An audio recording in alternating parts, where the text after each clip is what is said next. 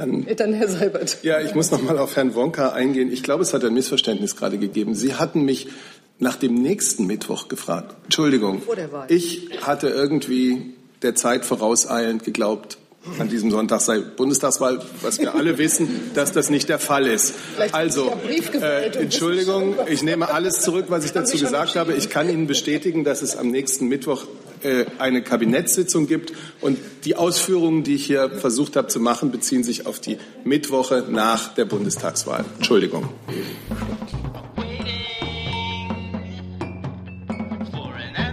Los geht los.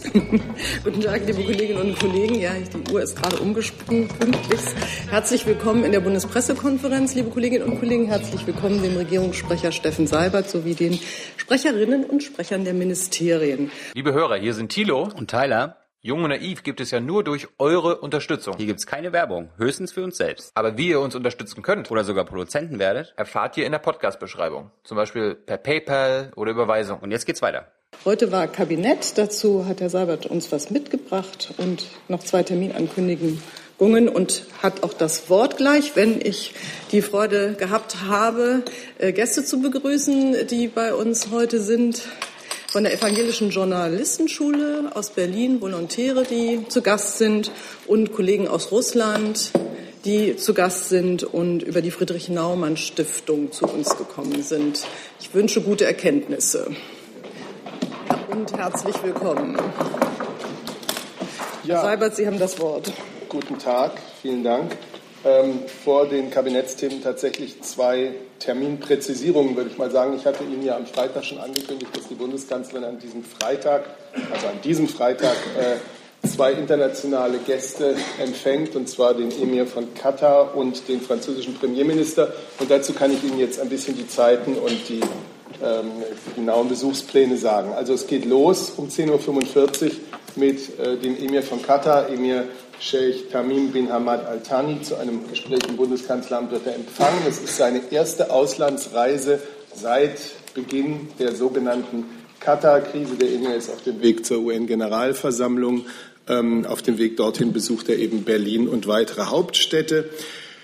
Äh, nach dem Gespräch ist gegen ca. 11.45 Uhr eine kurze Pressekonferenz geplant. Und dann kommt um 12.45 Uhr und wird mit militärischen Ehren empfangen der französische Premierminister Philippe, äh, Edouard Philippe. Es gibt ein Mittagessen, ein Arbeitsmittagessen mit der Bundeskanzlerin und anschließend für 14 Uhr eine gemeinsame Pressekonferenz. Das wollte ich Ihnen noch sagen. Gibt es dazu Fragen, nur kurz bevor es weitergeht? Sieht nicht so aus. Dann kämen wir zu den Themen des Bundeskabinetts, das heute getagt hat. Entschuldigung. ähm, zunächst ging es um den Fortschrittsbericht der Bundesregierung zur Weiterentwicklung eines gesamtdeutschen Fördersystems für strukturschwache Regionen ab 2020. Worum geht es? Es ist natürlich Ziel der Bundesregierung in all ihrem Handeln, gleichwertige Lebensverhältnisse im Bundesgebiet herzustellen. Deutschland hat sich in den vergangenen Jahren sehr gut entwickelt.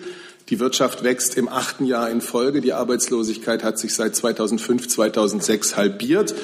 Trotz dieser positiven Entwicklung gibt es ein regionales Gefälle, weiterhin ein regionales Gefälle bei Einkommen und bei Beschäftigung in Deutschland. Es gibt strukturschwächere Regionen und das ist beileibe kein rein ostdeutsches Phänomen, sondern es betrifft auch Regionen in den alten Bundesländern.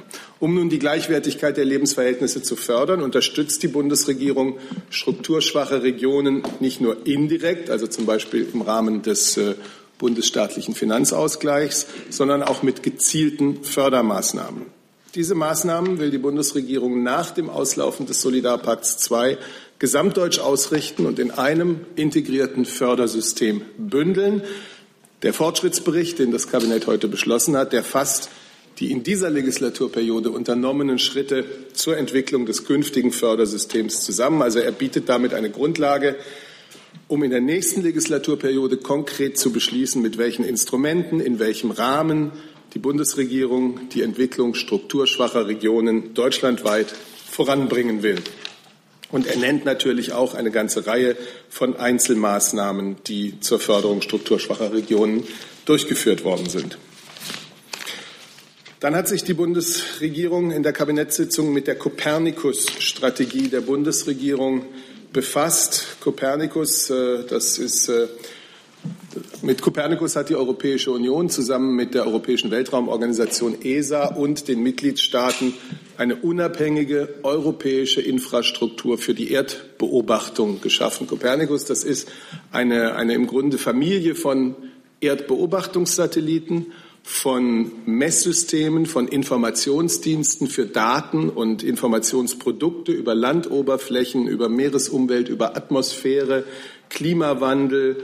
Ähm, und das Ganze unterstützt beispielsweise das Katastrophenmanagement, es unterstützt die zivile Sicherheit. Es ist definitiv eine Leitinitiative der europäischen Weltraumpolitik. Die Daten, die Informationen, die dieses Erdbeobachtungssystem zur Verfügung stellt, sind frei zugänglich, sind vollständig offen und frei zugänglich. Deutschland ist ganz wesentlich an Kopernikus beteiligt und wir haben uns zum Ziel gesetzt, auch bestmöglich von Kopernikus zu profitieren. Aus folgenden Erwägungen. Kopernikus unterstützt, wie ich schon gesagt habe, Maßnahmen im Umweltschutz, im Zivilschutz, im Bevölkerungsschutz. Es fördert die europäische Raumfahrtindustrie, stellt einen autonomen und zuverlässigen Zugang zu Informationen der Erdbeobachtung und zu den entsprechenden Schlüsseltechnologien sicher. Deswegen also eine Kopernikus-Strategie der Bundesregierung, die das Kabinett heute beschlossen hat. Ähm, wir setzen damit den Rahmen, in dem wir deutsche Positionen gegenüber der Europäischen Kommission, gegenüber der ESA und den weiteren Akteuren festlegen. Und das soll dann als Orientierung dienen für nationale und internationale Maßnahmen. Unsere Überzeugung ist, dass Kopernikus dazu beiträgt, dynamisches wirtschaftliches Wachstum und neue Arbeitsplätze in Deutschland und in Europa zu schaffen. Soweit mal aus dem Kabinett. Vielen Dank, Herr Seibert. Gibt es Fragen zu den Kabinettsthemen? Herr Wonka. Herr Seibert, tagt das Kabinett eigentlich nächsten Mittwoch auch noch mal oder gedenkt man da der Bundestagswahl? Also, äh, es wird nach der Bundestagswahl so sein, dass Kabinettssitzungen eingeplant und anberaumt werden und dann ist situativ zu entscheiden, ob sie auch durchgeführt werden. Die Frage war, ob nächsten Mittwoch das Kabinett noch mal. Das kann ich Ihnen heute noch nicht sagen. Aber das ist, sagen wir mal, die Grundlinie für äh, die Wochen unmittelbar nach der Bundestagswahl, die ich Ihnen hier nennen kann. Also es wird situativ entschieden, äh, ob nächsten Mittwoch es nochmal Sinn macht, dass sich Kanzler, Vizekanzler und die anderen in der Zusammensetzung treffen. Wir haben ja für die Zeit nach einer Bundestagswahl Gott sei Dank gute demokratische Übungen. Es ist nicht das erste Mal, dass eine Bundestagswahl durchgeführt wird. Äh, selbstverständlich werden Kabinettssitzungen angesetzt. Wie viele dann an welchen Mittwochen tatsächlich abgehalten werden, das wird, wie Sie sagen, äh, situativ zu entscheiden sein. Die Bundesregierung, die Bundesrepublik, muss ich auch sagen, wird jederzeit nach innen wie nach außen handlungsfähig sein. Herr Leifert auch dazu. Nee, zum Kabinett. Also, ja, aber dann äh, mit den Frage der Rhythmen des Kabinetts sind wir, glaube ich, durch. Bitte schön. Ähm, Nachfrage zu der Kopernikus-Strategie. Sagen Sie uns noch, Herr Seibert, in welchem, ähm, äh, welches Ministerium dafür zuständig ist und was es kostet, diese Strategie? Ich kann Ihnen nicht sagen, was sie kostet. Da müsste man noch mal genauer in die Unterlagen reingucken. Äh, das zuständige Ministerium meines Wissens ist das Bundesministerium für Verkehr und Infrastruktur. So jedenfalls hat es heute äh, vorgetragen im Kabinett, hat es jedenfalls Minister Dobrindt. Genau, ja, ich kann vielleicht eine kurze, ich kann vielleicht eine kurze äh, Information äh, noch dazu geben. Es handelt sich um ein europäisches ähm, Satellitenprogramm, äh, das über die äh, ESA auch abgewickelt wird. Und ähm, unser Ministerium beteiligt sich an dem ESA-Programm mit rund 700 Millionen Euro. Pro Jahr. An dem gesamten Programm, das hat eine Laufzeit, die ich Ihnen jetzt im Moment nicht nennen kann, aber das äh, ist das, die Beteiligung der, unseres Hauses an dem Programm. Dazu? Nee, nee zu okay, so, von vorhin. also, ähm, gibt es weitere Fragen zu Kopernikus oder zu dem Welt, zum Weltall in dem Fall? Das ist nicht der Fall. Der Strukturbericht, gibt es dazu Fragen? Gleichwertigkeit der Lebensverhältnisse. Das scheint mir nicht der Fall zu sein. Dann, Dann Herr Seibert. Ja, ich muss noch mal auf Herrn Wonka eingehen. Ich glaube, es hat ein Missverständnis gerade gegeben. Sie hatten mich nach dem nächsten Mittwoch gefragt. Entschuldigung, Vor der Wahl. ich hatte irgendwie der Zeit vorauseilend geglaubt, an diesem Sonntag sei Bundestagswahl, was wir alle wissen, dass das nicht der Fall ist. Vielleicht Also, äh, Entschuldigung, ich nehme alles zurück, was ich dazu gesagt habe. Ich kann Ihnen bestätigen, dass es am nächsten Mittwoch eine Kabinettssitzung gibt und die Ausführungen, die ich hier versucht habe zu machen, beziehen sich auf die Mittwoche nach der Bundestagswahl. Entschuldigung. So, dann habe ich verschiedene äh, Themen eingesammelt, was aber nicht heißt, dass, dass das sozusagen eine abschließende Liste sein soll. Ähm, unter anderem hat mich äh, hat die Kollegin Wahl eine Frage zum Thema Rammstein. Bitte schön. Genau, meine Frage richtet sich an den Regierungssprecher, Herr Seibert. Es gibt ja Berichte der Süddeutschen heute über US-Waffenlieferungen nach Syrien. Und, soll, und zwar soll das über Rammstein abgelaufen sein und das ohne Genehmigung der deutschen Regierung. Da wäre jetzt meine Frage, ist das auch Ihr Kenntnisstand und inwiefern oder wie bemüht sich die Bundesregierung hier um Aufklärung? Und, und wenn das denn zuträfe, was da beschrieben wird, äh, gegen welche Rechte würde das denn verstoßen? Welche Folgen hätte das? Ich weiß nicht, ob äh, das Auswärtige Amt, das Wirtschaftsministerium dazu vielleicht erstmal Stellung nehmen wollen. Ich kann für, für, für äh, mich und für das Auswärtige Amt nur sagen, eine solche Kenntnis liegt mir nicht vor. Das kann ich ebenso nur bestätigen. Wir haben keine Kenntnis, dass es diese Waffenlieferung an syrische Rebellen über den Standort Rammstein gegeben hat. Zusatz, Frau Wahl. Oder ja, war akustisch, kam akustisch nicht an. Vielleicht können Sie es noch mal ein bisschen lauter sagen. Ich habe auch keine weiteren Erkenntnisse. Wir haben keine Kenntnis, dass Waffenlieferungen an syrische Rebellen über den Standort Rammstein stattgefunden haben. Zusatz. Ja, dann würde ich gerne nachhaken. Ähm, was tun Sie denn als Bundesregierung, um jetzt diesen Vorwürfen oder diesen äh, Verdachtsmomenten nachzugehen? Oder tun Sie gar nichts? Lassen Sie, also fragen Sie nach bei der Bundesregierung. Wie muss ich mir das vorstellen? Also ich kann ein paar Sätze sagen, dann können die Kollegen vielleicht noch ergänzen. Also wie gesagt, die Bundesregierung hat dafür keine Genehmigung erteilt. Wir haben keine Kenntnis, dass es erfolgt ist. Natürlich steht die Bundesregierung im, im ständigen Austausch mit den US-Stellen ähm, zu diesen Fragen. Und äh, natürlich gehen wir davon aus, dass die US-Regierung äh, das deutsche Recht und die geltenden Waffenembargos kennt. Gut, dann geht's weiter mit Herrn Leifert zu diesem Thema und dann folgt Herr Jung. Ähm, ja, Sie sagten gerade, äh, es liegt keine Genehmigung vor. Äh, Habe ich das dann so oder muss ich das richtig verstehen? Wenn es solche Waffenlieferungen über den Standort Rammstein geben soll, dann müssten sie genehmigt werden. Ist das korrekt? Sind die genehmigungspflichtig? Das hängt vom konkreten Sachverhalt ab. Wie gesagt, wir haben keine Kenntnisse, dass das erfolgt. Das sind Unterstellungen oder Meldungen aus der Presse, die wir nicht bestätigen können. Dann gibt es eine Regelung in Paragraph 27 Kriegswaffenkontrollgesetz, was zur Anwendung kommt. Und dann hängt es eben vom konkreten Sachverhalt ab, wer liefert, wer will äh, durchführen, welche Genehmigung oder ob eine Genehmigung erforderlich ist. Aber das wäre dann zu prüfen. Aber wie gesagt, keine Kenntnis, wir können das nicht bestätigen. Darf ich noch eine Nachfrage stellen? Ähm, Herr Schäfer, vielleicht an Sie. Ähm, muss, muss die US-Administration der Bundesregierung anzeigen, äh, was sie in Rammstein macht oder welche Handlungen sie dort vornimmt? Oder darf ein Teil der Handlungen der Amerikaner in Rammstein verborgen bleiben, weil es das Recht der Amerikaner ist, dort etwas zu tun, was sie nicht anzeigen müssen? Also ich bin äh, kein Rechtsexperte über das NATO-Truppenstatut. Äh, versuche vielleicht mal ein Beispiel herzunehmen. Wenn eine deutsche Auslandsvertretung in den USA, in Washington zum Beispiel, agiert, dann ist es äh, Teil der völkerrechtlichen Theorie und Praxis, dass wir uns dort an amerikanisches Recht halten. Das ist eine Pflicht, die wir haben. Das heißt aber nicht, dass wir verpflichtet wären, unseren amerikanischen Gastgebern äh, im Detail zu sagen, was wir da, was wir da tun. Es ist unser Recht, äh, im Rahmen der geltenden Rechtsordnung äh, Dinge zu tun, die wir für äh, richtig halten. Und ich vermute, dass dieses Beispiel auch auf äh, den Ort Rammstein äh, zutrifft. Dann geht's weiter mit Herrn Jung zu diesem Thema.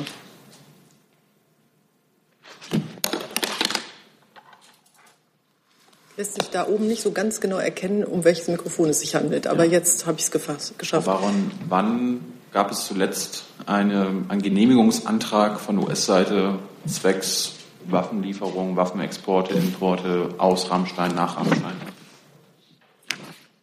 Das kann ich Ihnen so nicht beantworten. Wir haben das geprüft und ähm, Daten seit 2010 zugrunde gelegt. Und auf Grundlage dieser Auswertung können wir mitteilen, dass in diesem Zeitraum keine Genehmigung für Durchführung von Kriegswaffen für Endverbleib Syrien erteilt worden. Sie sagten ja, dass äh, es darauf ankommt, wann es genehmigungspflichtig ist, wann die Amtsämter das genehmigen, also einen Antrag stellen müssen. Können Sie uns mal sagen, in welchen Fällen Sie das nicht tun müssen? Das führt jetzt zu tiefen Details des Kriegswaffenkontrollgesetzes. Das Paragraph 27 ist nachlesbar. Ähm, es kommt eben darauf an, handelt es sich um private oder militärische ähm, Ausfuhren, aber das ist dort nachlesbar und dann gibt es da auch Regelungen im NATO-Truppenstatut. Da müssten dann die Kollegen ergänzen. Können Sie vielleicht mal nachreichen? Also, Na, das ist doch im Gesetz nachlesbar. Oder was wollen Sie jetzt nachgereicht haben? Ein Gesetz? Ja? Wollen Sie ein Gesetz nachgereicht die haben? Interpretation der Gesetze, weil die Bundesregierung interpretiert ja gerne. Nee, wir wenden Gesetze an. Diese sind nachlesbar. Paragraph 27 Kriegswaffenkontrollgesetz ist nachlesbar. Dann findet sich auch auf der BAFA-Seite dazu ein Merkblatt, was auch öffentlich abrufbar ist. Das habe ich jetzt alles nicht auswendig im Kopf, aber es ist nachlesbar und abrufbar. Nur eine Frage, Bitte. Herr Schäfer. Ähm, es gab ja schon serbische Zeitungen, die äh, Ende 2015 über Waffenlieferungen, also osteuropäische Waffenlieferungen nach Syrien über Rammstein des US-Militärs berichtet haben. Ist die Bundesregierung diesen Berichten nicht nachgegangen? Das weiß ich nicht. Ich kannte, ich, ich kannte diese Berichterstattung nicht. Ich habe das heute auch in der Süddeutschen gelesen. Was äh, wird die Bundesregierung jetzt denn tun, da es diese Berichte ja jetzt gibt und Sie jetzt davon wissen? Ich glaube, dazu hat Frau Baron alles Notwendige gesagt. Hm, glaube ich nicht. Ich schon. Gibt es weitere Fragen zu Rammstein? Herr Leibert. Äh, ja, nur der Vollständigkeit halber, Herr Henjes, äh, sind eigentlich äh, Bundeswehrsoldaten in Rammstein stationiert als Verbindungsoffiziere, Kommunikationsoffiziere, die Kenntnis haben und dort sozusagen Anbindung an die US-Soldaten? Die Kenntnisse haben von den geschilderten Vorgängen hier. Naja, erstmal, ob es überhaupt welche dort gibt und dann zweitens, ob die dann davon Kenntnis hätten. Also das müsste ich nachreichen hinsichtlich einer äh, Stationierung von deutschen Soldaten dort. Aber ich gehe, also gleich zu sagen, ich gehe davon aus, dass da deutsche Soldaten sind und an, insgesamt kann ich Ihnen sagen, dass der Vorgang uns auch nicht bekannt ist. Gut, wenn Sie was nachreichen, nehmen wir es gerne und verteilen es an die Kollegen. Herr Jung nochmal. Also das war jetzt eins wieder. Schäfer, apropos Rammstein, äh, die Bundesregierung hat ja immer noch offene Fragen äh, in Sachen US-Drohnenkrieg. Wurden die mittlerweile beantwortet? Es gibt keinen neuen Stand, ähm, Herr Jung. Wann rechnen Sie mit den Antworten der US-Regierung? Ich, ich kann die Zukunft nicht vorhersagen und deshalb möchte ich auch nicht spekulieren. Rammstein sehe ich keine weiteren Fragen. Dann habe ich auf meinem Zettel stehen Air Berlin. Da gab es Fragen. Frau Wahl auch?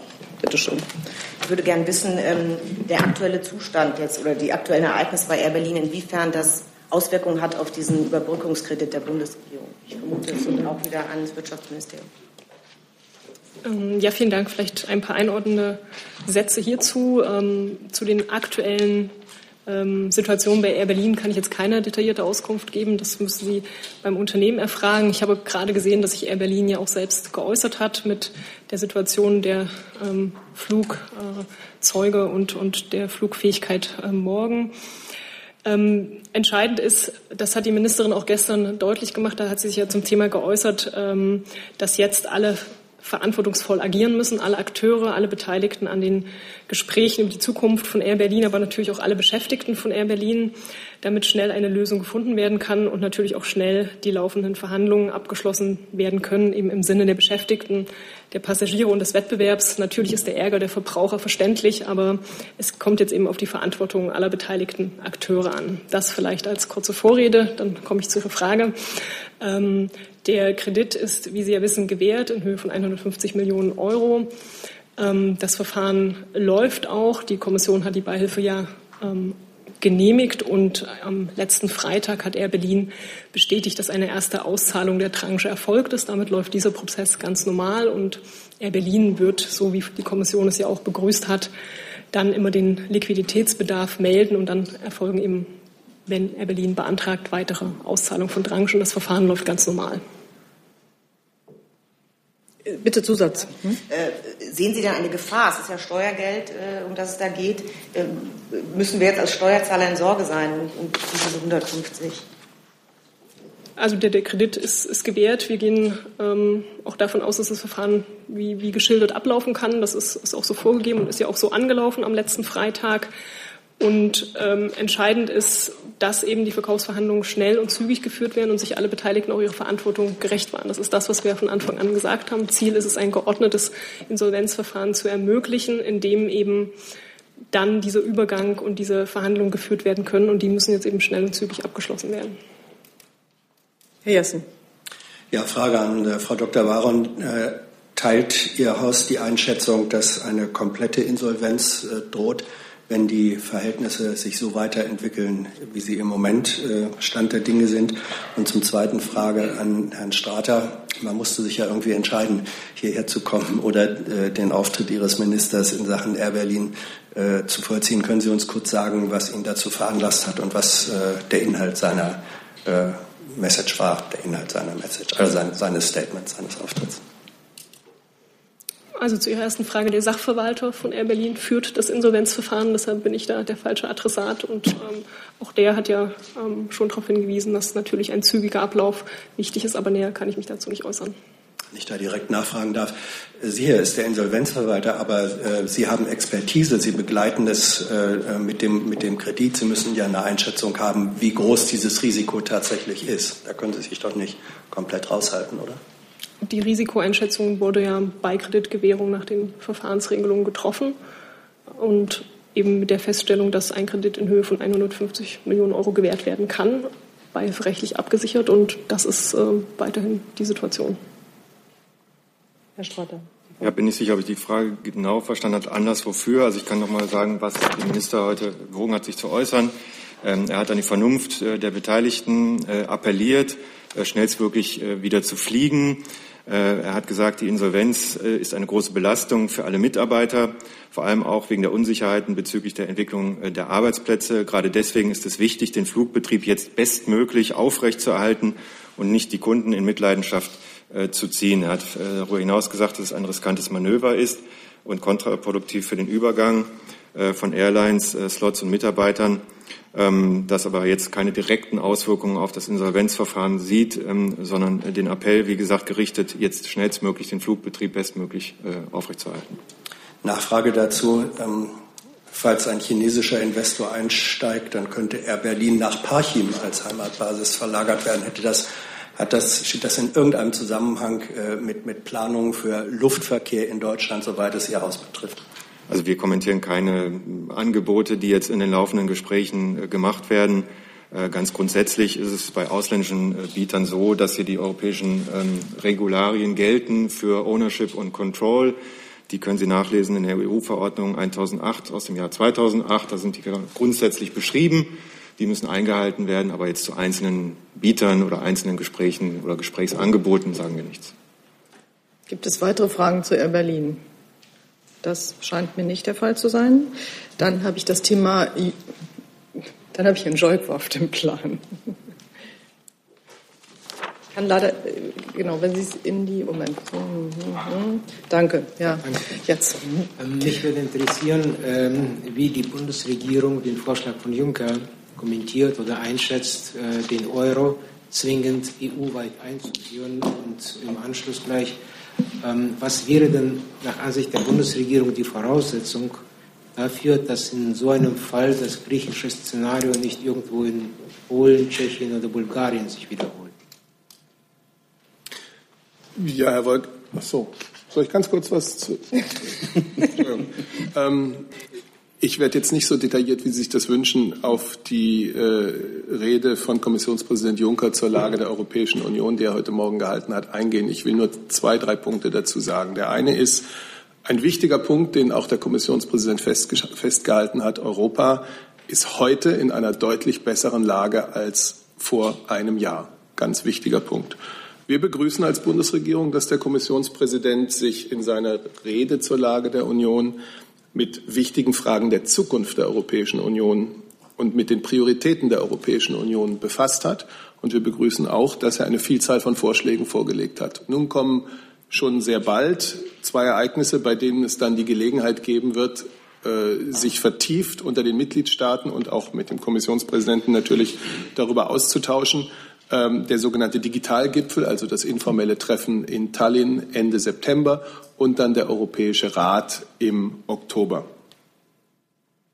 Ja, vielleicht kann ich da noch äh, Punkte ergänzen äh, zur äh, Währungsunion. Sie hatten ja nach dem Beitritt äh, gefragt. Also zunächst gibt es eine Ausnahme für Großbritannien und Dänemark, ähm, die nicht äh, dem Euro beitreten müssen nach den EU-Verträgen.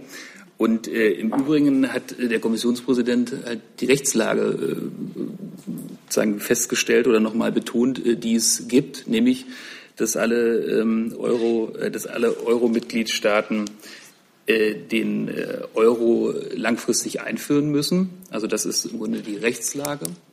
Und äh, bekannt ist natürlich auch, dass es dafür dezidierte Voraussetzungen äh, gibt, die sogenannten Konvergenzkriterien, die die Mitgliedschaft, äh, Mitgliedstaaten vor Eintritt äh, in die Gemeinschaftswährung erfüllen müssen.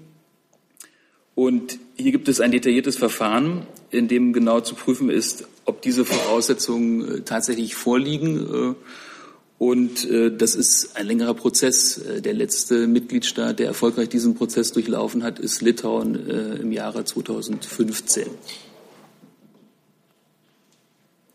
Herr Jessen. Juncker hat äh, konkret die Bildung eines Euro-Vorbereitungsgremiums äh, vorgeschlagen. Unterstützt die Bundesregierung, das Finanzministerium die Einrichtung eines solchen Gremiums? Äh, wir haben diesen Vorschlag zur Kenntnis genommen. Genauere Details sind da noch nicht bekannt. Wir gehen davon aus, dass die Kommission in den nächsten Wochen und Monaten da weitere Informationen geben wird und dann werden wir uns dazu äußern. Herr Seibert hat ja zu Recht darauf hingewiesen, dass dieser Prozess Reform der WWU, Vertiefung, Weiterentwicklung der der Eurozone, Weiterentwicklung der EU in vielen äh, Gremien äh, Thema ist, auch auf dem informellen ECOFIN in Tallinn, äh, an dem der Minister teilnimmt. Am Freitag und Samstag wird zu diesem Thema gesprochen. Es gibt den Fünf-Präsidenten-Bericht, auf dessen Grundlage die Diskussionen laufen. Also da gibt es eine längere Diskussion, ähm, die ja auch, wenn man weitere Instrumente und Regelungen einführt, möglicherweise auch Vertragsänderungen erfordern. Und äh, diese äh, erfordern ebenfalls einen aufwendigen Prozess. Und da ist man gerade in der Diskussion, äh, in einer langfristigen Diskussion, wo viele Ideen äh, diskutiert werden. Also im Moment weder ein Ja noch ein Nein zu diesem konkreten Vorschlag dieser Gruppe. Genau, die Details sind ja noch nicht bekannt zu diesem Vorschlag. Herr Dr. Schäfer, ergänzt Danke, gerne. Frau Vorsitzende. Ich äh, würde gerne genauso wie äh, der Regierungssprecher nur die Gelegenheit der Fragen zu Europa nutzen, vielleicht nur in zwei Sätzen etwas Grundsätzliches äh, zu sagen. Ich glaube, es bringt nichts, Herr Jessen und Herr Jolkwa, dass man diese, dieses, diese Fülle von Vorschlägen, die aus der Kommission, vom Kommissionspräsidenten heute gekommen sind, sozusagen gleich in wenigen Stunden zerredet oder kommentiert oder Ja oder Nein dazu sagt. Das sind ja alles Dinge, die, die, die so breit angelegt sind, die man nur so und zu Recht so verstehen kann, dass auch die Kommission und ihr Präsident so etwas wie einen äh, Neuanfang, ein neues Momentum, ein neues Engagement für Europa und zwar mit ganz vielen konkreten Vorschlägen wünschen. Und da kann ich ausdrücklich für den, für den Außenminister sagen, der hat sich ja gerade auch schon schriftlich geäußert, der ein oder andere von Ihnen wird das vielleicht schon gesehen haben, dass äh, Sigmar Gabriel, der Außenminister, das ausdrücklich begrüßt, dass die Kommission genau zu diesem Moment diese Initiativen auf den Tisch legt, um sie dann engagiert mit allen äh, Beteiligten zu zu, zu diskutieren. Denn wir sind in einer Phase der europäischen Entwicklung, in der die Chance besteht, wirklich voranzukommen. Wir haben die akuten Krisen, die Finanzkrise, die Flüchtlingskrise einigermaßen bewältigt und überwunden. Wir haben noch mit den Nachwehen zu tun. Wir haben viele Erkenntnisse äh, gewonnen aus äh, dem Umgang mit diesen Krisen. Wir haben einen neuen französischen Präsidenten, der sich dem Populismus und dem Anti Europäertum in Frankreich erfolgreich äh, entgegengestemmt hat, der jetzt äh, das Land anführt und eine klare, reformorientierte europäische Agenda hat. Es wird in einigen Monaten eine neue Bundesregierung geben, die mit gleichem Mut und gleicher Zuversicht hoffentlich sich dem Thema Reformen Europas zuwenden wird. Und das heißt, wir haben, wenn Sie so wollen, ein Fenster der Gelegenheiten, um Europa voranzubringen. Und dass die Kommission voranschreitet, ist im besten Sinne in der Tradition der Euro, des europäischen Einigungsprozesses. Von Anfang an sollte das europäische Einigungswerk so angelegt sein, dass die Kommission mit Ideen, mit Vorschlägen, mit Kreativität vorangeht und Ideen macht, über die dann diskutiert werden sollen. Und das ist, äh, ich finde, nahezu fast idealtypisch dem, äh, dem Kommissionspräsidenten heute gelungen. Herr Jung hat dazu auch eine Frage. Ähm, vielleicht Herrn Seibert oder irgendjemandem, der sich angesprochen fühlt, hat der, äh, Herr Juncker mit irgendwem in der Bundesregierung diese Rede, seine Vorschläge abgesprochen? Wurde das koordiniert?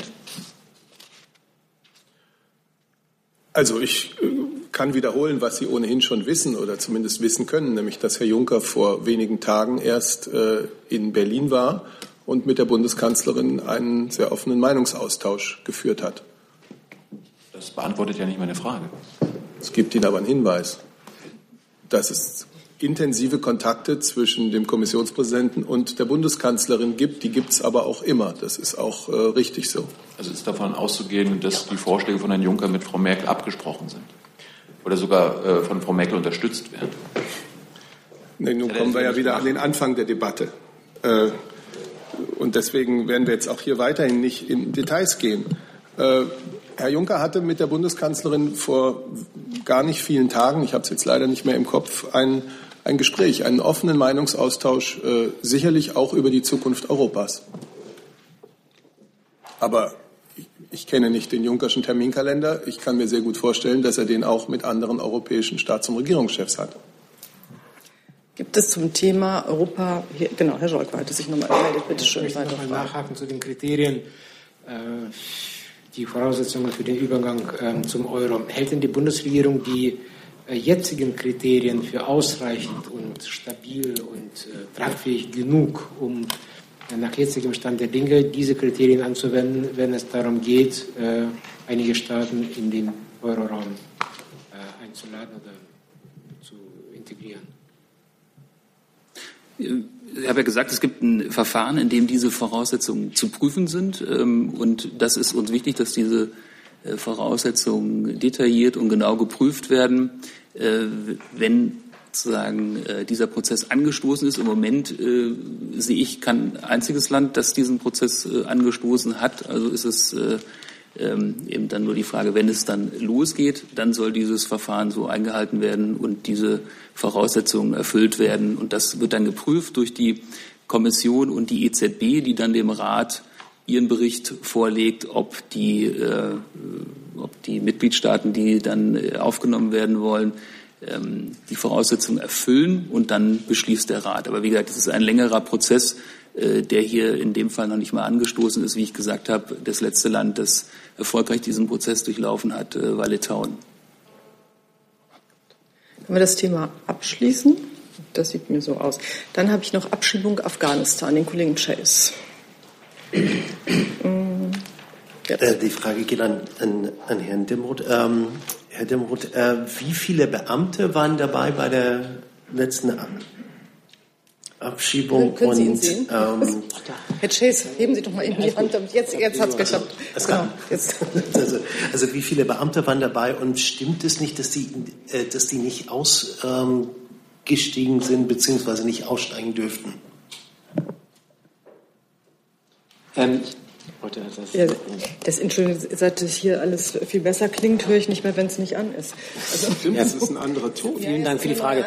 Ich kann Ihnen tatsächlich Zahlen genau ähm, nicht die äh, Zahl der mitreisenden Beamten nennen. Das kann ich gerne nachreichen. Jedenfalls, soweit es Bundesbeamte sind, ist es richtig, dass dieser Flug begleitet wurde, auch von Bundespolizisten. Insofern äh, wird es ein leichtes sein, vielleicht auch noch im Laufe der Sitzung mir möglich, Ihnen die Zahlen nachzureichen.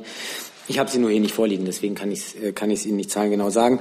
Und den zweiten Teil Ihrer Frage habe ich ehrlich gesagt nicht verstanden, dass die, dass wer nicht aussteigen durfte, wo? Ja, also die Beamten, also ob sie ähm, also ausgestiegen sind, ähm, ist das ist das normal, dass sie aus der Maschine raus ähm, also aussteigen mit den also nach meiner Erkenntnis und auch den Berichten, die uns aus Kabul erreichen, ähm, auch von den Kollegen äh, des Auswärtigen Amtes, ist jedenfalls der Übergabeprozess in die Verantwortung der afghanischen Behörden sehr reibungslos verlaufen, auch mit Unterstützung der deutschen Beamten, ähm, mit Unterstützung auch des äh, IOM, des Internationalen Flüchtlingswerks, ähm, auch mit Unterstützung von einem psychosozialen Hilfsdienst gelungen, sodass also reibungslos die Verantwortungsübergabe der betroffenen Personen von deutscher Hoheitsgewalt sozusagen in afghanische geklappt hat, mit Unterstützung der äh, mitreisenden Beamten, die dann aber, jedenfalls ist es so üblich, auch äh, zeitnah ihren Heimflug wieder angetreten haben.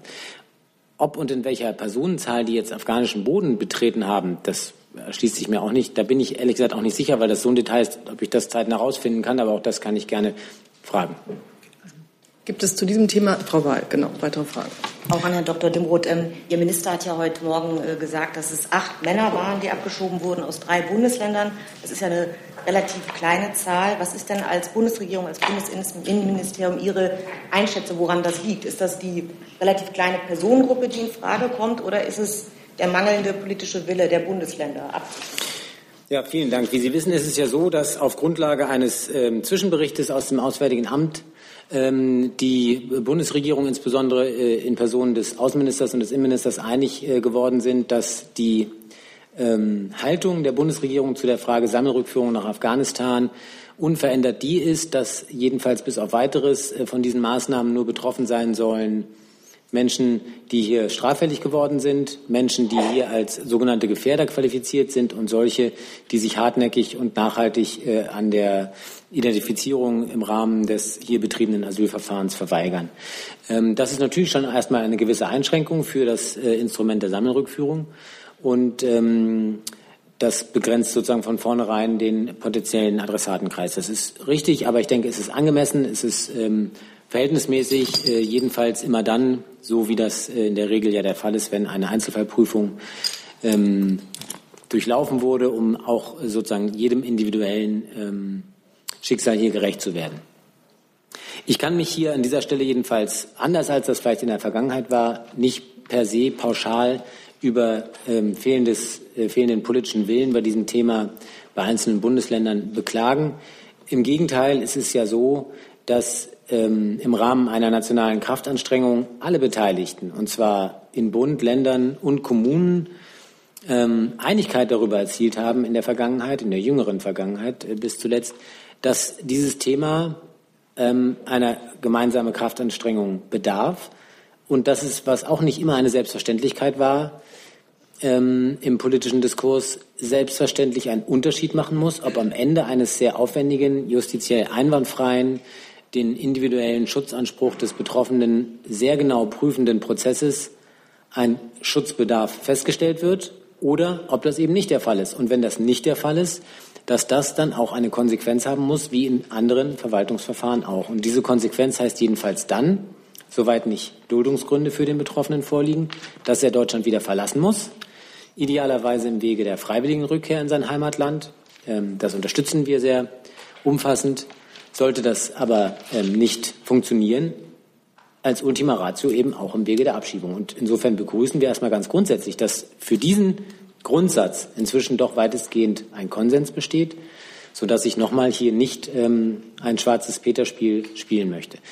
Dass das in jedem Einzelfall nicht, nicht trivial ist, ähm, eine solche äh, Maßnahme durchzuführen, das ist, glaube ich, hier auch hinreichend oft besprochen worden. Es gibt ja auch ähm, ähm eine Reihe von Gründen, die wir versucht haben, abzumildern oder gar auszuräumen durch Gesetzgebung in der zu Ende gehenden Legislaturperiode. Zuletzt ist das Gesetz ähm, zur Verbesserung der Durchsetzung der Ausreisepflicht in Kraft getreten. Da gab es noch mal eine Reihe von Maßnahmen, die die Bundesregierung ergriffen hat. Ähm, nichtsdestotrotz ist es natürlich in jedem Einzelfall dann äh, nicht einfach, die, ähm, die vollziehbare Ausreisepflicht auch durchzusetzen. Dafür gibt es eine Reihe von Gründen, die ich aber jetzt zumindest nicht zuvörderst ähm, auf der politischen Ebene sehen würde. Herr Jung dazu. Herr Schäfer, ähm, Sie haben immer wieder betont, dass die deutsche Seite die äh, Abgeschobenen auch in Kabul empfängt, beziehungsweise ab und zu empfängt, ihnen die Hand gibt, Koffer abnimmt. Ist das dieses, dieses Mal auch passiert? Und Herr Dimroth, in welche sicheren Gebiete sind die Menschen jetzt gekommen?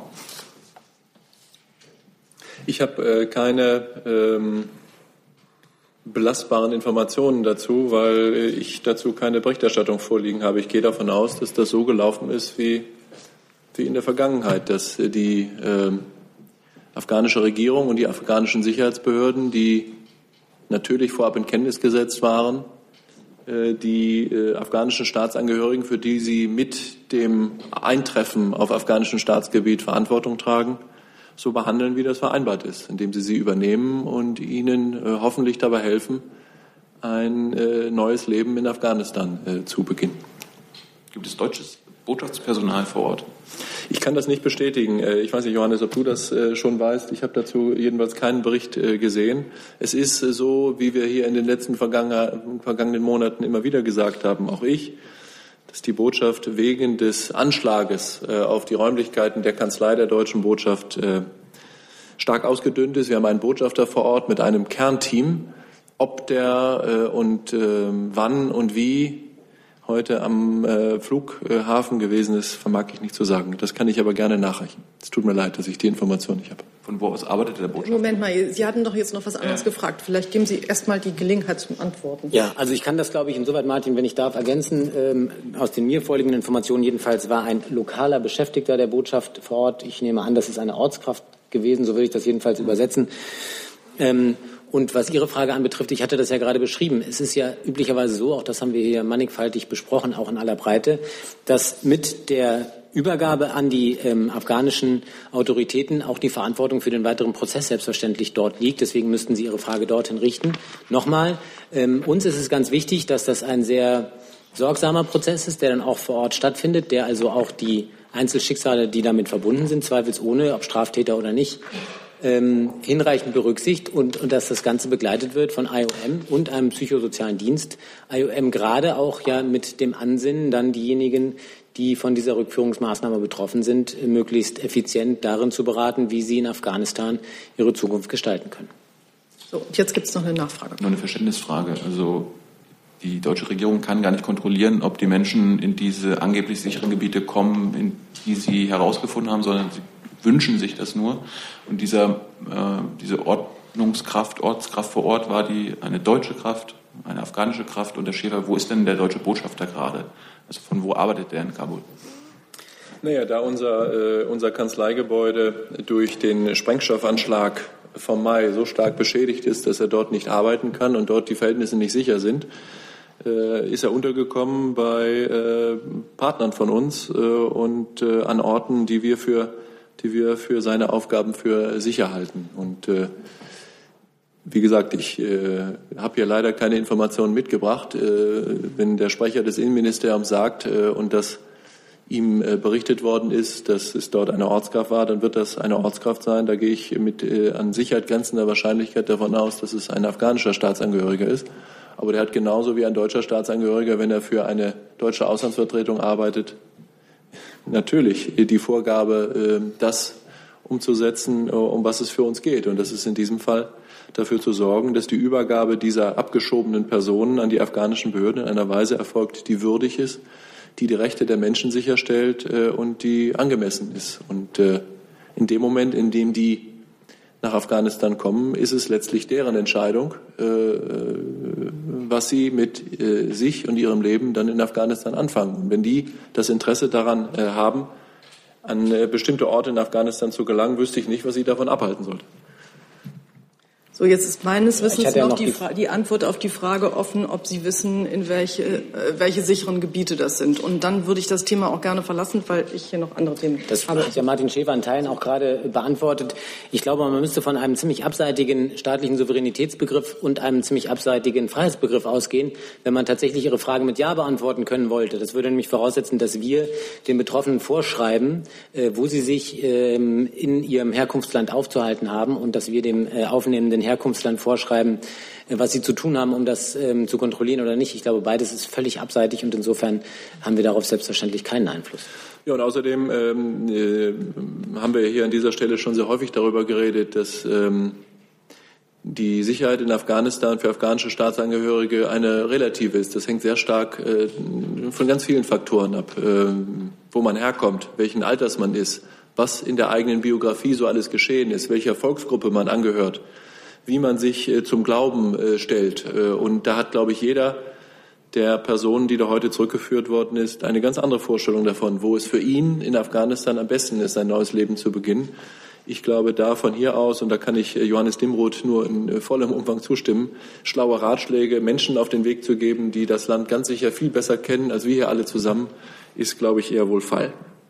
So, ich habe mindestens noch äh, fünf Themen, einschließlich der Kollegen, die sich gemeldet haben und ohne die, die sich noch nicht gemeldet haben, auf meiner Liste. Und das nächste ist Umwelt CO2. Bitte schön.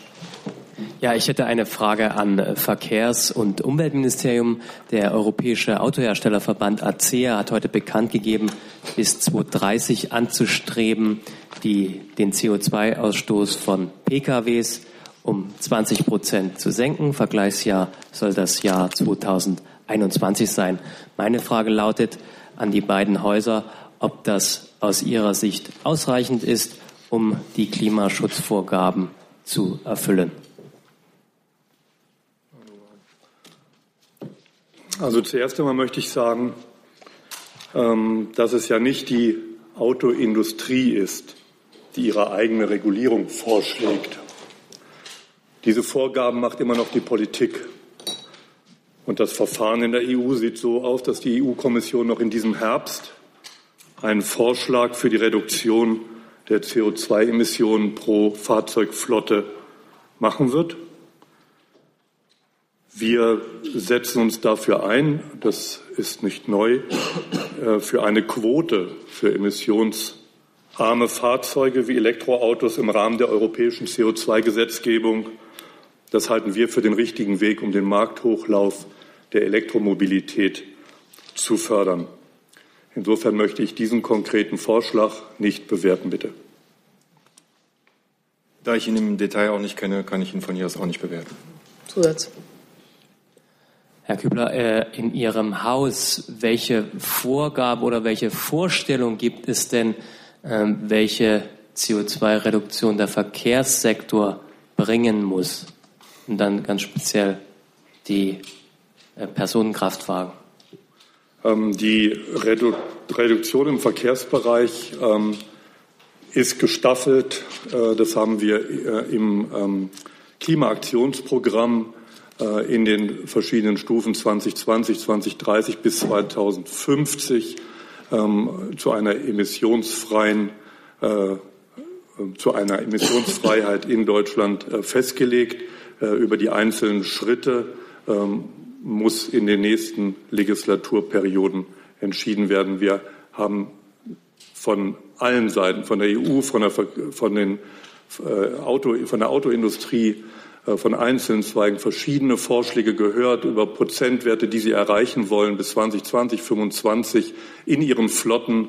Äh, wir möchten diese einzelnen Vorschläge nicht bewerten. Und wie gesagt, unser Haus äh, wird diese Schritte in den nächsten Jahren festlegen, beziehungsweise innerhalb der Bundesregierung wird das festgelegt.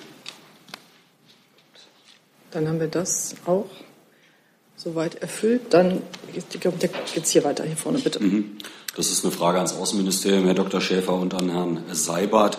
Ähm, Sigmar Gabriel hat sich ja am Montagabend zum Thema Waffen bzw. Rüstungsexporte in die Türkei äh, geäußert. Die großen Anträge haben wir alle on hold gestellt. In einem Interview mit NDR Info hat äh, die Bundeskanzlerin gestern gesagt, die Regierung entscheide von Fall zu Fall. Wenn ich diese beiden Aussagen nebeneinander lege, dann kann ich da einen großen Dissens erkennen. Gibt es Streit in der Bundesregierung? Wer darf das zuerst dementieren, Herr Seibert oder ich? Ja, Hauptsache wir dementieren es ähm, sozusagen gleich oder ähnlich. Äh, und ich glaube, das werden wir tun. Ähm, die Bundeskanzlerin lehnt einen generellen Stopp der Rüstungsexporte in die Türkei ab. Wir entscheiden in der Bundesregierung in der Tat von Fall zu Fall.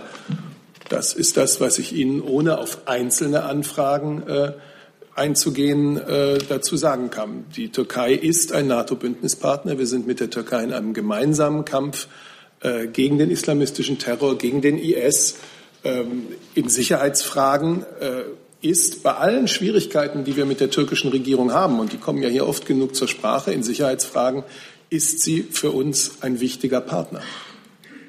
Ich kann für das Auswärtige Amt und den Außenminister jedes Wort, das Herr Seibert gesagt hat, äh, unterstützen und begrüßen. Genauso ist es, auch aus Sicht äh, von äh, dem Haus, das ich hier die Ehre habe zu vertreten. Ich ergänze dazu, seit der Neuausrichtung unserer Türkei-Politik, das ist ja nun fast zwei Monate her, belaufen sich, beläuft sich der Wert der genehmigten Rüstungsexporte an die Türkei auf 270.000 Euro. Das ist im Vergleich zu den, wie viel waren es, äh, Frau Baron, 80 Millionen im letzten Jahr nur noch ein Bruchteil. Das ist noch nicht mal mehr ein Prozent. Und die Dinge, die es noch gibt, die wir genau wie Herr Seibert das sagt, auf der Grundlage von Einzelfallentscheidungen genehmigen, das sind äh, ganz sicher keine Exporte, die in irgendeiner Weise für innenpolitische Repression missbraucht werden könnten, sondern sind Dinge äh, meist auf der Grundlage von langen Vertragsbeziehungen, von Rüstungskooperationen unter, unter NATO-Partnern, die äh, aus Sicht der Bundesregierung fortgesetzt werden sollten. Die Zahlen, die auch das Wirtschaftsministerium vor einigen äh, Tagen ja bekannt gegeben haben, sprechen wirklich eine deutliche Sprache. Die Waffenexporte an die Türkei sind massiv, ich wiederhole das, massiv heruntergefahren worden. Und äh, wir bewegen uns da in einem, in einem Politikfeld, in dem es, äh, wir mit Dilemmata mit Widersprüchen leben müssen. Und wir versuchen eben, indem wir Einzelfallentscheidungen treffen und uns in jedem Einzelfall der Frage zuwenden, wer soll denn diese Waffen bekommen, welchem Zweck dienen sie und können sie vielleicht missbraucht werden? Diese drei Fragen. Wenn auf alle diese Fragen es eine richtige Antwort gibt, dann gibt es noch eine Möglichkeit, hier und da etwas an die Türkei zu liefern. Wenn nicht, dann nicht. Und die Zahlen, die ich Ihnen da gerade geschildert habe und die das Wirtschaftsministerium herausgegeben hat, die sprechen, äh, glaube ich, eine so deutliche Sprache, dass Sie das unterstützen, was ich hier versucht habe zu erläutern. Ersten Zusatz, dann Herr Scholker, dann Herr Leifert dazu. Mir ist jetzt noch nicht ganz klar, wie diese Zahl ähm, zu oder übereins zu bringen ist mit einer Zahl aus einer äh, kleinen Anfrage. Ich weiß jetzt nicht, ob an Herrn Mutlu oder an äh, Frau Brugger. Da war die Rede von Waffenlieferungen in die Türkei bis August einschließlich dieses Jahres in Höhe von 25 Millionen Euro.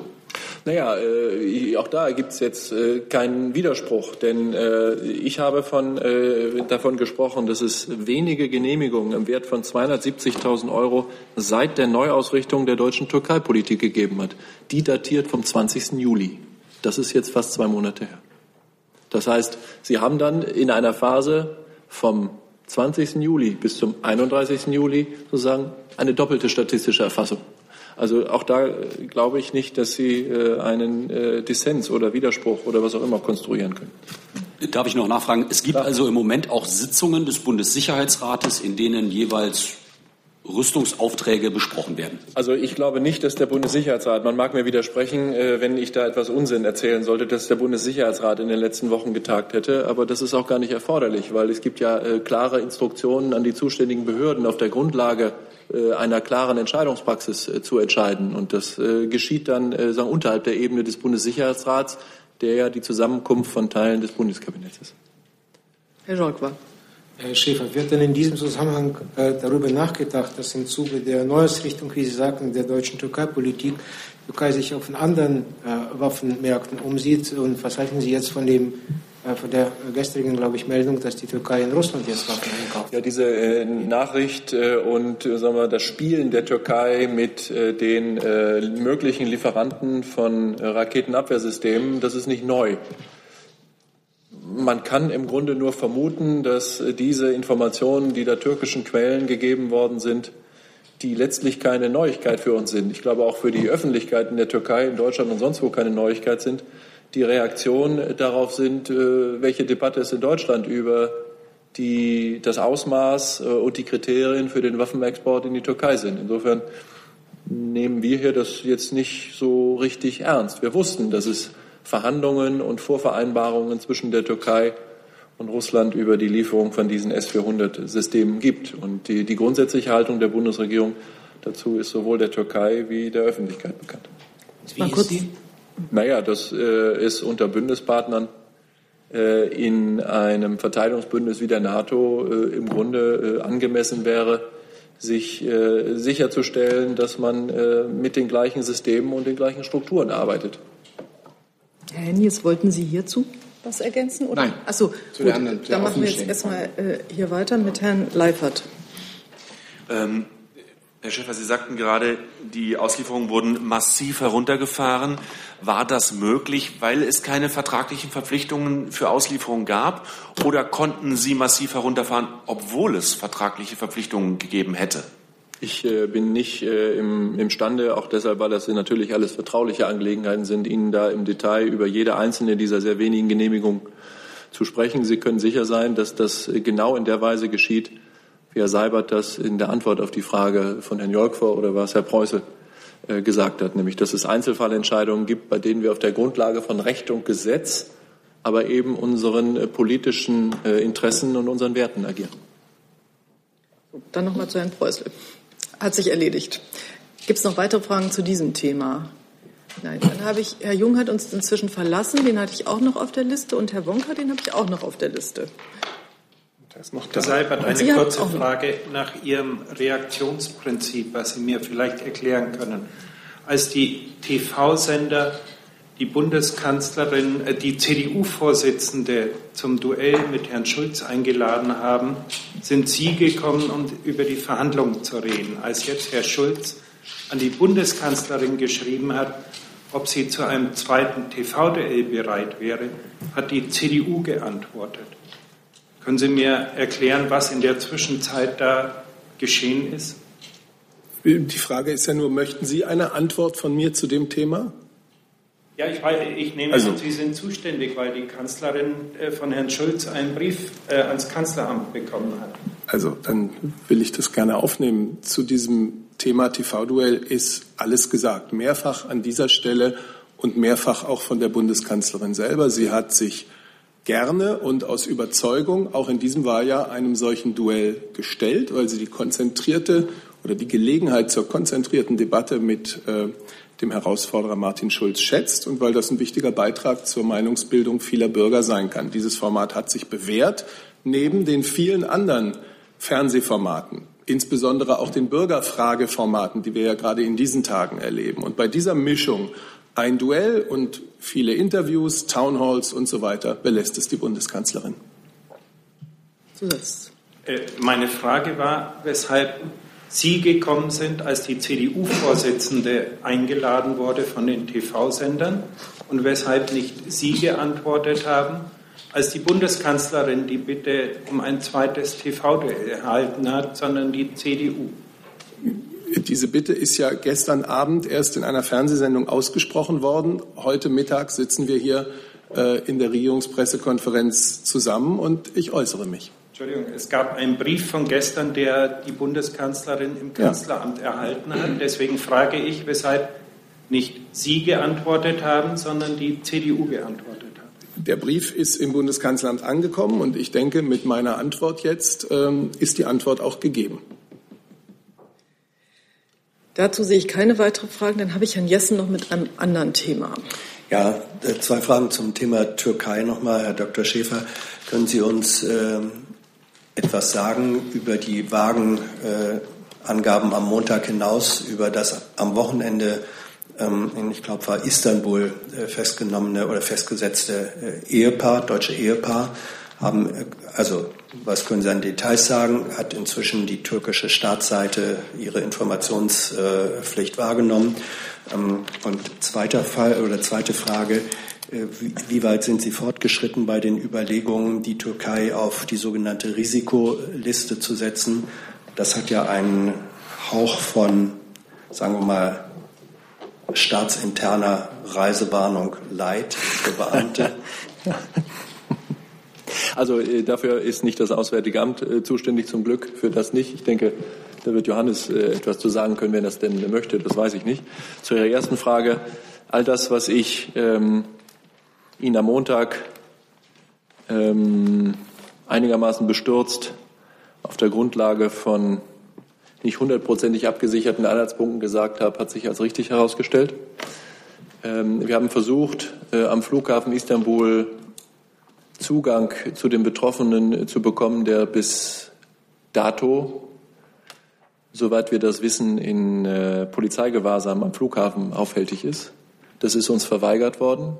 Wir haben auch keine sonstige offizielle Notifikation über das Schicksal dieses deutschen Staatsangehörigen. Auch meine Angaben zur Staatsangehörigkeit sind soweit bis hierhin überprüfbar, ohne persönlichen Kontakt zu den Betroffenen haben zu können, richtig. Es handelt sich dabei um einen ausschließlich deutschen Staatsangehörigen mit all den völkerrechtlichen Pflichten, für die wir ja alle gemeinsam in den letzten Monaten Experten geworden sind, konsularischer Zugang, Haftbesuche äh, etc. Und äh, es erzieht sich total unserer Kenntnis, auch der Kenntnis derjenigen, die mit den Betroffenen seit Montag, nein, seit Sonntag, seit der Festnahme in Kontakt gewesen sind, was da eigentlich äh, los ist und was da wem äh, tatsächlich zur Last gelegt wird. Wir haben ja tatsächlich auch Situationen gehabt, in denen aufgrund offensichtlich auf der Grundlage von Denunziationen aus dem Familienkreis Leute einfach an der Grenze festgenommen werden. So weit sind wir schon gekommen. Und äh, deshalb ist das, was ich Ihnen jetzt sage, das, was ich sagen kann. Mehr wissen wir im Grunde nicht. Wir werden weiter mit allem Nachdruck wie bei allen anderen deutschen Staatsangehörigen darum kämpfen, darum ringen und alles, was in unserer Macht steht, tut, Zugang zu erhalten und den Menschen dabei zu helfen, dieses, na, dieses wirklich traumatisierende Schicksal irgendwo festzusitzen, nicht rauszukommen und nicht zu wissen, was eigentlich los ist, was einem zur Last gelegt wird, dieses Schicksal zu erleichtern. Im Rahmen unserer Möglichkeiten. Das ist türkisches Hoheitsgebiet. Da sind naturgemäß unsere Möglichkeiten beschränkt.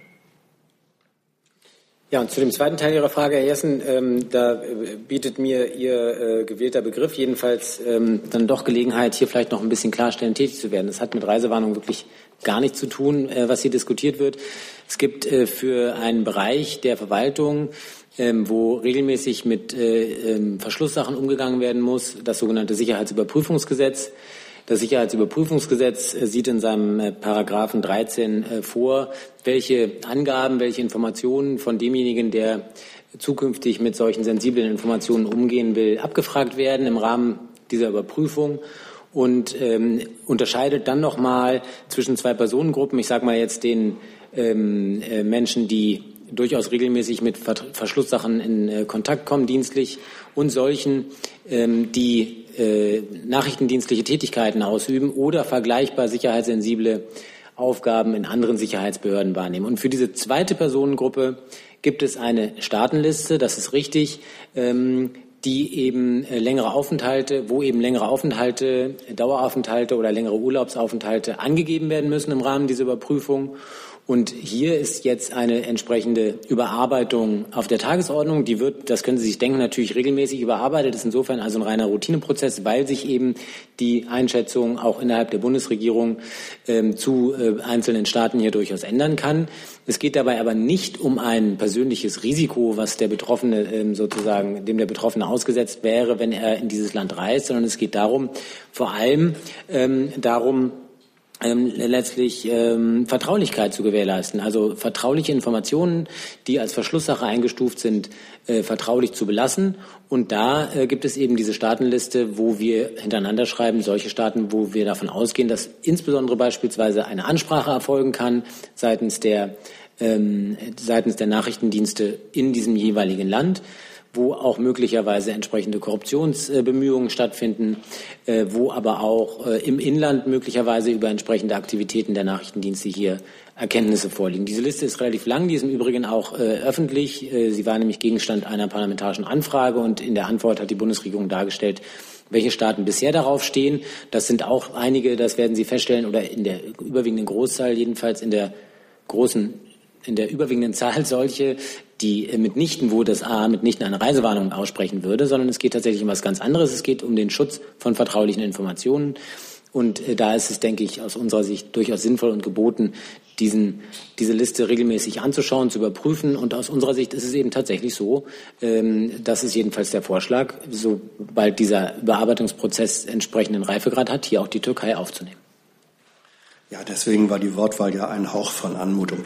Ähm, können Sie uns etwas sagen, wie groß dieser betroffene Personenkreis in etwa ist? Äh, und zum Zweiten, geht diese neue Einschätzung, die Überlegung auf konkrete äh, Erfahrungen zurück, dass man sagt, hm, da müssen wir aber jetzt vielleicht die Türkei draufsetzen? Oder ist das abstraktes Resultat der Beobachtung der Verhältnisse in der Türkei?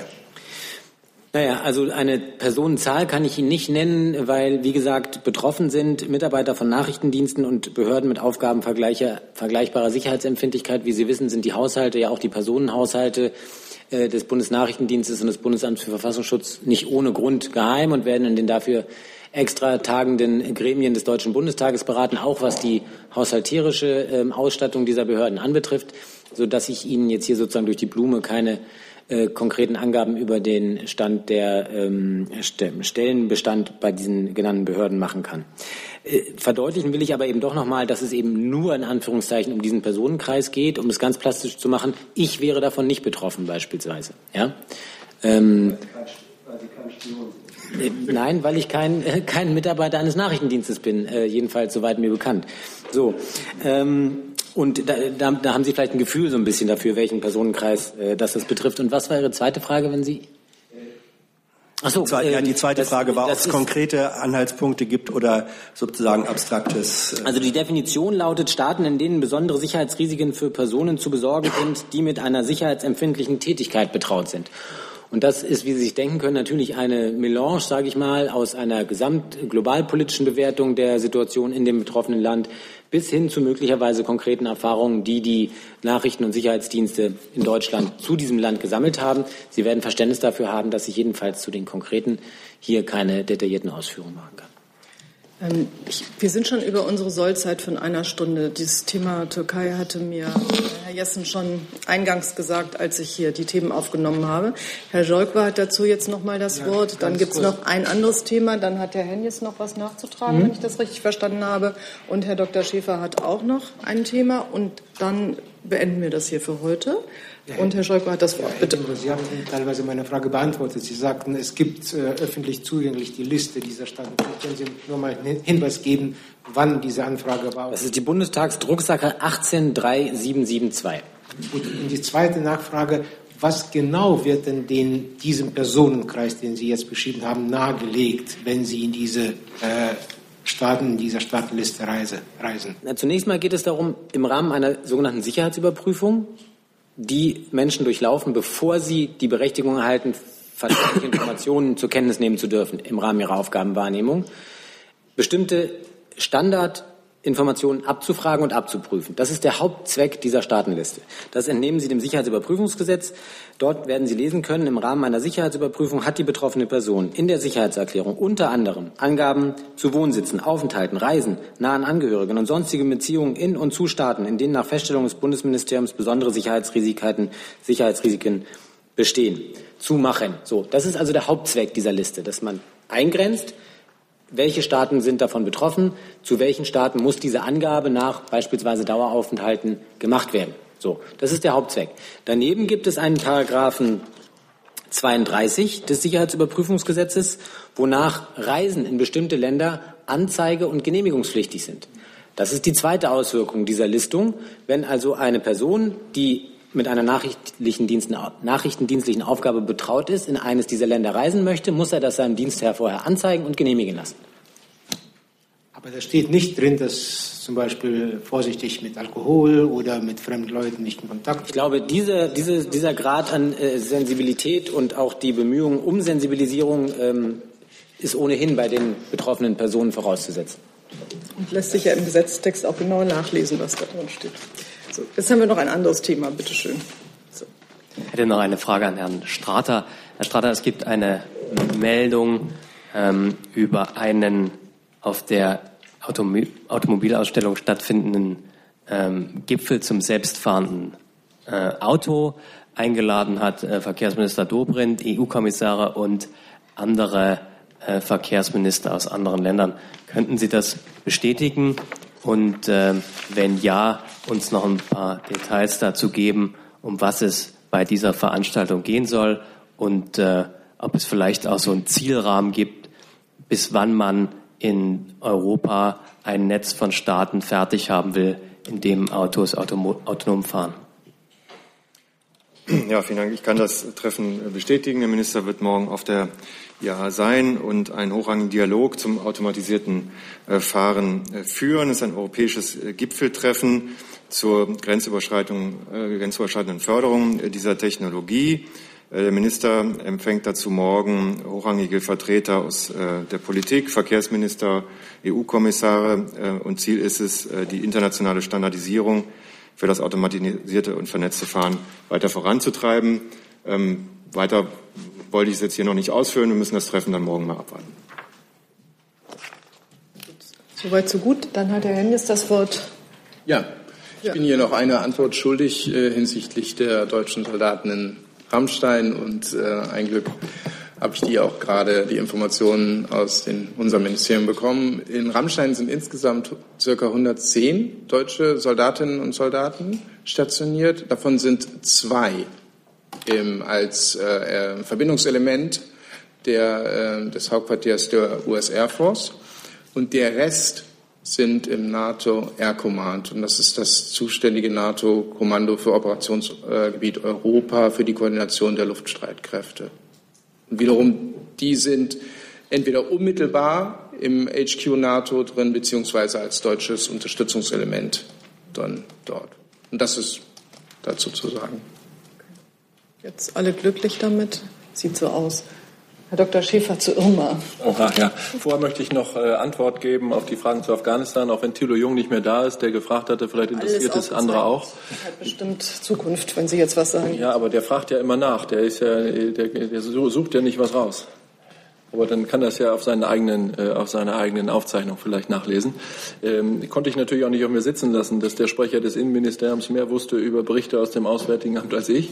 Deshalb haben die Kollegen mir das jetzt auch zugeschickt und ich kann Ihnen da äh, also nicht nur das bestätigen, was Johannes Demuth gesagt hat, das kann ich ja immer, sondern kann noch, äh, kann noch ergänzen, dass das alles sehr geordnet zugegangen sei. Die Maschine ist heute Morgen etwas früher als geplant, äh, afghanische Zeit um halb sieben eingetroffen. Die Afghanen haben sich da sehr kooperativ gezeigt. Es hat da äh, weder Aufruhr noch Unordnung gegeben, sondern es ist alles äh, so, wie das äh, geplant gewesen ist und wie wir Deutschen das so gerne haben. Dann haben Sie jetzt zwei Quellen dazu.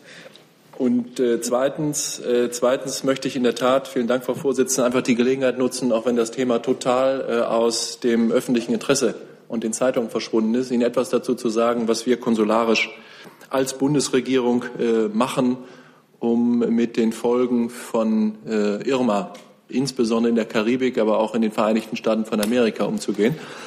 Dazu hat das Auswärtige Amt ja gestern bereits eine Pressemitteilung herausgegeben.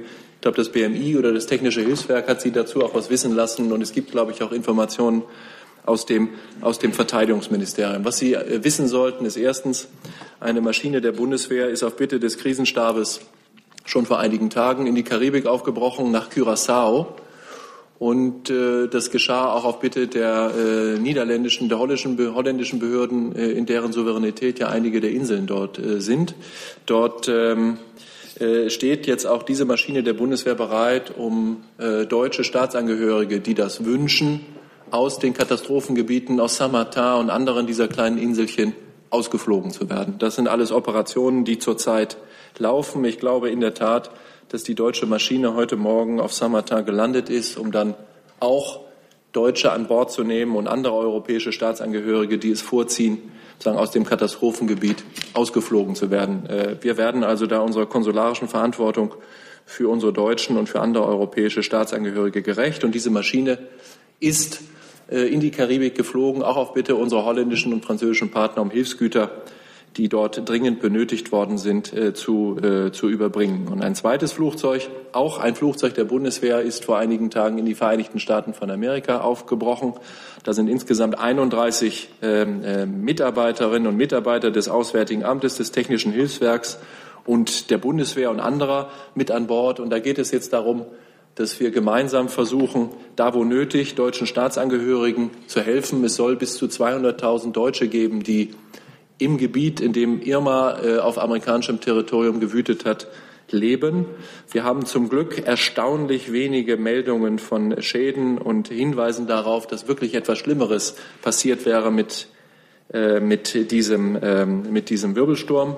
Die äh, Mitarbeiter also die Leute, die da jetzt nach Washington und dann auch später weiter Richtung Süden, nach Georgia und nach äh, Miami geflogen sind, kümmern sich darum, unser Generalkonsulat wieder in Gang zu bringen und unterstützen die lokalen Teams dabei, alles zu tun, um not, äh, was notwendig ist, um sozusagen wieder in den Normalzustand zurückzukehren. Ich danke Ihnen. Liebe Hörer, hier sind Thilo und Tyler. Jung und Naiv gibt es ja nur durch eure Unterstützung. Hier gibt es keine Werbung, höchstens für uns selbst. Aber wie ihr uns unterstützen könnt oder sogar Produzenten werdet, erfahrt ihr in der Podcast-Beschreibung. Zum Beispiel per PayPal oder Überweisung. Und jetzt geht's weiter. Gibt es Fragen dazu? Herr Leifert, ja, das sollte ja auch ja, möglich sein. Ja, nur ganz kurz, ja, äh, weil ich die Bilder aus San Martin und Curaçao nicht kenne. War das ein Risiko für die Maschine dort zu landen? Ist die Infrastruktur da extrem beschädigt? Haben Sie darüber Informationen? Kann ich Ihnen nicht sagen. Also ich weiß aus langen Erfahrungen mit äh, Flügen der Flugbereitschaft der Bundeswehr, dass die Bundeswehr wirklich nur da landet, wo das absolut sicher ist. Deshalb gehe ich davon aus, wenn die Bundeswehr auf Saint-Martin und auf Curaçao gelandet ist, dass das kein Risiko für Mensch und Maschine gewesen ist. Aber ich weiß nicht, ob Herr Henjes vielleicht ergänzen kann. Nein, es handelt sich ähm, um A400M und insofern gehe ich davon aus, dass es kein Risiko war.